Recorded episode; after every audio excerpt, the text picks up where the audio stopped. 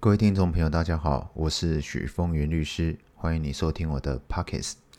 呃，我们在第二十一集的节目里面有跟大家谈到啊，当这个要保人死亡时啊，这个保单是要怎么进行处理啊？特别是这个腰保人的变更。好，那当如果所有的法定继承人乔不拢的时候啊，必要时就必须去透过法院的遗产分割之诉去处理啊。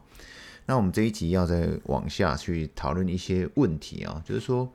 那如果这个腰保人死亡啊，啊，腰保人死亡的话，啊，他的继承人啊抛弃继承时啊，他还能不能够去进行这个腰保人的变更啊？呃，这个讲这个问题之前呢，我们要再回溯一下一些基础知识啊。第一个就是当腰保人死亡时啊。这个保单并没有失效，也没有结束哦，因为要我们的前提是要保人跟被保险人不是同一个人，所以如果当要保人死亡时啊，并不是被保险人死亡哦，所以这张保单呢依然是有效的哦，依然是有效的。那这个时候呢，啊，保单并没有发生一个保险事故啊，所以并不会给付保险金给受益人，好，这是第一个我们要注意的地方哦。那要保人死亡时啊，这张保单依然有效。那如果是一些长年期的契约啊，那或者是储蓄型的保险呢，它的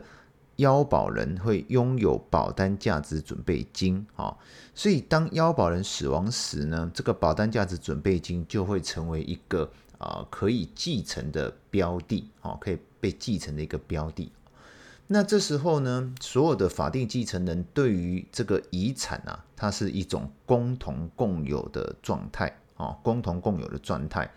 简单的讲就是，如果要进行腰保人的变更，啊，它必须是由全体共同共有人啊共同行使，或者是推举一人代为行使啊。那所以去进行腰保人变更的时候，目前保险实务的程序也是如此啊，就是你必须要全体的法定继承人共同行使，或授权一个人来行使。简单的讲呢，就是要由全体法定继承人推举一个人出来担任新的腰保人啊，新的腰保人他才可以进行腰保人变更的程序啊。那当然，他们也可以啊，不要去变更要保人哈，直接由全体的法定继承人啊，也就是这个遗产的共同共有人一起去进行解约，好，直接把这个解约金给领出来也可以啊。但是呃，我们现在讲就是要变更这个要保人，就是他必须是一个。共同共有人，好，也就是全体的法定继承人，好，一起同意来行使才可以变更。所以目前保险实务上呢，它也要求就是当腰保人身故的时候，哦，要变更腰保人，哦，必须是全体继承人都要签名，啊，这个我们在上一集有特别提到，啊，因为它的本质就是一个遗产，啊，它的本质就是一个继承的标的，哈，它是一个遗产啊，那。我们在这一集要再深入谈的问题就是说，那如果这时候继承人他抛弃继承了，他抛弃继承的话怎么办呢？啊，他抛弃继承的话，他还可以去进行腰保人的变更吗？那第一顺位的继承人如果抛弃继承了，那是由第二顺位的人去进行腰保人变更呢，还是第一顺位的继承人可以去进行腰保人变更呢？啊，这就是我们这一集要去讨论的啊。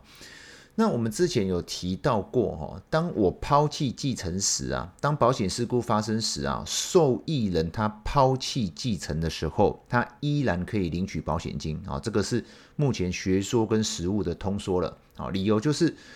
保险金啊，保险给付本身啊，依照保险法的规定，它原则上不是遗产，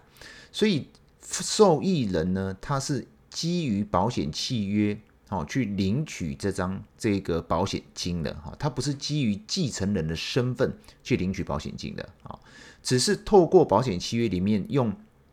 法定继承人的身份啊去指定了啊这个受益人而已啊，所以它只是一个指定方法。简单的讲，就是说保险金它不是遗产啊，它不是遗产，所以受益人他抛弃继承的时候，他依然可以去领取。基于保险契约而可以领得的这个保险金啊，好，这个是我们在之前有提过的。那同样的理论可以用在我们今天讲的这个腰保人的这个继承人啊，他抛弃继承后，还可不可以去进行腰保人的变更呢？答案是不一样的，这是不行的哈。那我们刚前面那个见解，是因为保险法有明文规定啊，保险给付啊，保险金它原则上它不是遗产啊，可是呢，腰保人死亡，他的保单价值准备金它本质上是遗产，所以他当这个腰保人的法定继承人呢、抛弃继承的时候，他就等于抛弃了这个遗产，也就是说呢。当继承人他抛弃继承的，他就没有资格再去进行这个腰保人的变更程序了。好，变更程序。好，那一样的理论呢？照正常的理论来讲，往下推导啊，就是先顺位的继承人如果抛弃了，可以去进行腰保人变更的这些共同共有人，就会变成是次顺位的法定继承人。好，这是一个很正常的一个推导逻辑啊，推导逻辑。那当然，我之前有跟业务伙伴啊，在讨论实务上的做法的时候啊，这个有一些业务伙伴很天马行空哦，很可爱。他们说啊，那反正公司也不知道腰保人啊，也不知道这些继承人有没有去进行这个抛弃继承嘛，所以呢，我们就一样去法院抛弃继承以后，我们再来变更啊，或者是先变更腰保人以后，我再去抛弃继承啊。那这个就涉及到这个抛弃继承的一个本质问题哦。这个大家要知道哈，这个腰保人的这个身份，他所拥有的这些保障价值准备金跟解约金，它都是一个什么？是一个遗产。所以你已经抛弃继承了，哦，你已经抛弃继承了。公司不是知道或不知道的问题，这个是在这个法律它权利关系的本质。所以在呃腰保人要去进行啊，因为身故而变更。变更的这个时候啊，都会有要签署一个声明书啊。这个声明书呢，它的内容原则上就是告诉保险公司说啊，呃，我是某某某的法定继承人，那我们是全体的法定继承人都来签了这一张啊变更声明书啊。那推举由 A 这个人来当这个新的腰保人啊，那。这个声明书里面都会要求哈，如果你有向法院进行抛弃继承或限定继承的话，一定要提出说明，甚至有的还会要求你提出你遗产税的完税说明啊。那如果我所陈述的内容跟声明书的内容不符的话，我未来会负连带的赔偿责任，好，那甚至会有其他的更呃更多的一些赔偿责任。理由就是这个声明书所强调的就是说，呃，保险公司它不是。国家的机关，它不是司法机关，它没有办法去调查真正的一个结果，所以我也不知道你到底有没有抛弃继承。可是不代表你可以这样子去做这样子的事情啊，因为这个未来一定会有法律的纠纷的，甚至有的继承人他自己一个人就偷偷的去办了这样子的要保人变更啊，那这个就是有标准的伪造文书啊。那尤其是我们业务伙伴一定要特别记得啊，大家是从事业务之人哦，因为这个单子它一定。这个变更声明书啊，它一定有保险业务员签名，所以如果保险从业人员他是明知道他已经进行了抛弃继承啊，甚至他并没有代表所有法定继承人的身份，他自己一个人就偷偷来办了哦，而保险从业人员也知道的，好啊，这个就是一个标准的啊从事业务之人的伪造文书啊，这是会有刑事的责任，也会有未来的一些民事的责任啊，那。这个我们先讲说哈，这个腰保人的继承人干嘛没事要抛弃继承呢？那通常情况下，就是因为这个腰保人一定有负债嘛，哈，他有负债啊，所以他的继承人不想要继承他的债务啊，所以他就直接抛弃继承哈。可是又看到了一张保单里面有这个保单价值准备金或解约金哈，就想要把这笔钱拿到，但又不想要有任何的债务啊。这个在实务上是会产生很大的争议的哈，各位，这个声明书签了就是有法律责任哈，所以他并没有办法说哦，我今天签声明书随便签签，把要保人先骗来了，先把这个变更骗到手了以后啊，反正我抛弃继承我就不用去有任何的责任哈。那这个我们就要去聊一个更深入的问题哦，就是我在这一集的一个主轴就是。当所有的继承人，哈，第一顺位继承人、第二顺位继承人、跟第三顺位继承人、跟第四顺位继承人，哈，第一顺位就是直系血亲卑亲属，第二顺位就是父母亲，第三顺位是兄弟姐妹，再来是祖父母。如果所有的顺位的人都抛弃的时候，这张保单怎么办呢？啊，呃，我必须讲，就是说目前在实务上还没有很明确的一个实务的判决，哦，因为它。呃，我只有看到一件呐，但是他没有办法百分之百去符合这个 case 啊。那这个我们今天讲，他如果所有继承人都抛弃继承以后，这张保单的法律关系啊，照正常的理论推导的结果就是，因为它是一个无人继承之财产哦，在实务上呢，就会由法院去选任遗产管理人啊，遗产管理人来进行这张保单的处理啊。那其实这时候要分成啊两个部分哦。我我先讲前前半段，就是说啊，当他已经进入了这个所有继承人都抛弃继承的时候啊，由遗产管理人接手哦，甚至在接手之前，你去做这个偷偷去办理啊，你已经抛弃继承了，然后你偷偷去办理要保人变更的话，这会有未来一定有法律的责任的啊，这个请大家特别注意。那我们往下讲，就是说，如果真的已经抛弃继承，由遗产管理人接手的这张保单，那接手这张保单之后，我们要分成两个部分，一个是这张保单缴费还没有结束，哦，第二个还在缴费期间，第二是已经缴费期满。如果还在缴费期间的话，啊，如果还在缴费期间的话，就会涉及到保费要不要缴嘛，由谁来缴哈？那这时候遗产管理人呢，会不会去缴这张保单呢？哈，在实务上真的很少看到这种状况哦。那我必须告诉大家啊，这个遗产管理人接手这种无人承继之财产是啊一个苦差事啊，因为会沦落到无人继承之财产，除非很特殊的情况，确实有那个很有钱的人，然后竟然没有任何人来继承他的财产，这是有可能的，但通常都是负债大于资产啊。所以呢，遗产管理人接手这张保单呢，他不太可能再去替这张保单缴保费啊。但是大家不用紧张啊，如果你是身为那个被保险人，我们会谈到这个 case 呢，它一定是腰保人与被保险人不是同一个人，才会有发生目前的这个窘境嘛，哈。那如果发生这个状况呢？如果你就是那个被保险人，尤其它是一个医疗险或者是一个储蓄险，或者是具有某些特定的利益的时候，这时候这个被保险人呐、他是可以去缴纳保费的哈。依照保险法第一百一十五条的规定啊，你是可以去缴纳保费的啊。基于利害关系人的身份，你可以缴纳保费啊。那第二种情况呢？啊，这张保单已经。缴满结束了哈，缴满结束了呢，这个就是我要讲是目前实物上具有一定的空白状态哈。为什么哈？因为大家去想象哦，因为我们保险跟一般的财产不一样啊，不像那个不动产，我就拍卖卖掉就好了嘛。银行存款我就解开来就交给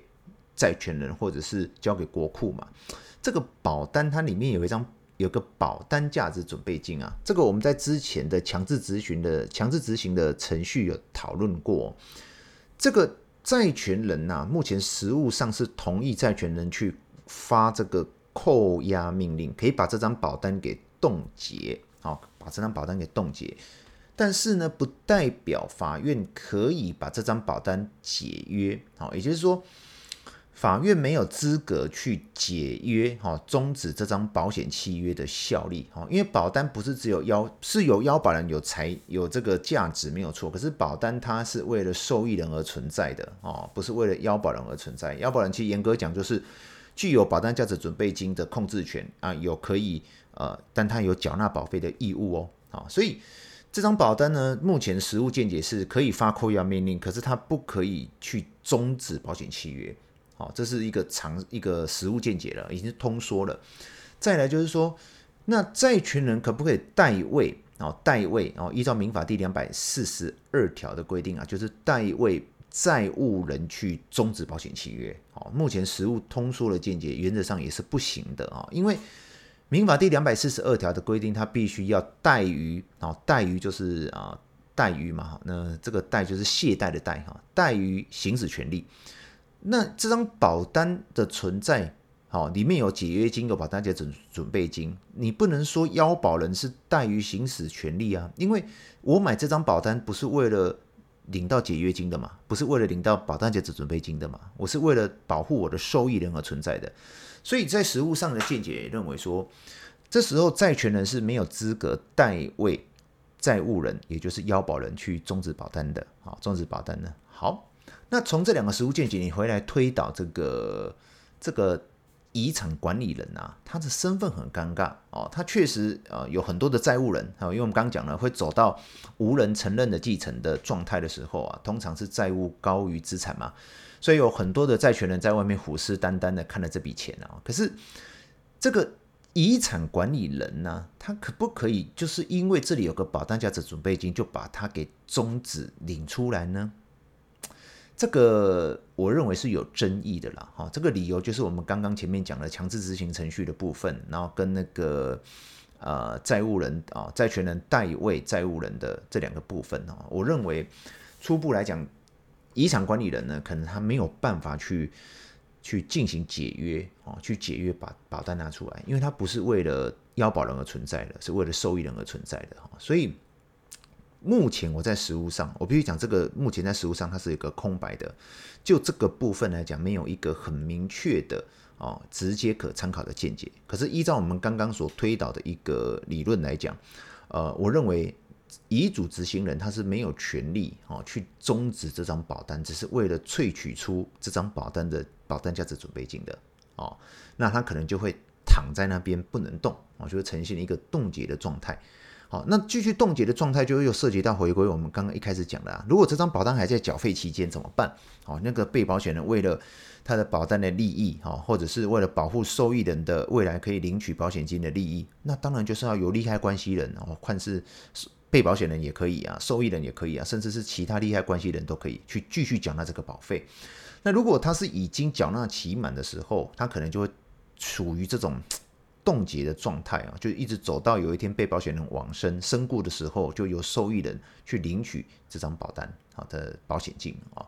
这是我初步的见解啊。那因为这个题目呢是啊，我们保险从业人员的伙伴啊私讯问问老师的哈，那我去把它研究出来，我也必须讲，在目前实务上它是有空白的，可是照正常的推导是这样子的哈。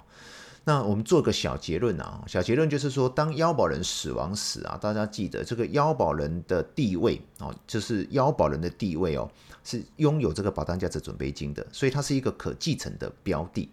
所以这个是一个可继承的标的，它是一个遗产，哈，它是一个遗产，所以呢，它跟领取保险金不一样，哈，保险金是依照保险法的规定，它不是遗产，OK。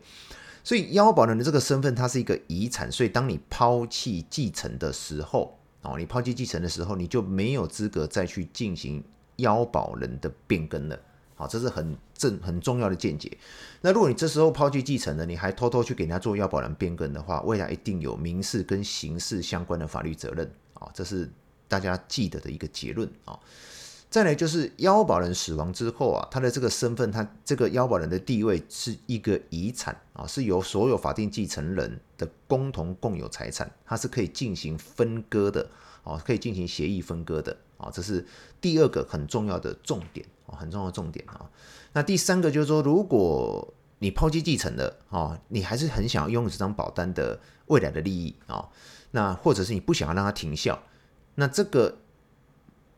被保险人或受益人或其他的利害关系人呢，他就可以继续去缴纳这张保单的保费，让这张保单继续有效。好，那我刚讲了，我认为他最后那个点就是，当所有的人都抛弃继承了，这个遗嘱管理人啊，这个遗遗产管理人啊，他是。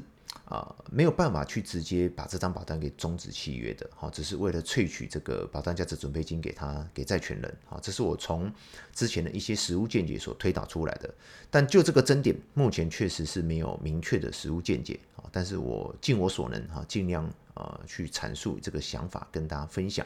那希望今天的这个关于腰保人死亡时啊的相关的继承问题的进一步推导啊，对大家有所的帮助。谢谢大家。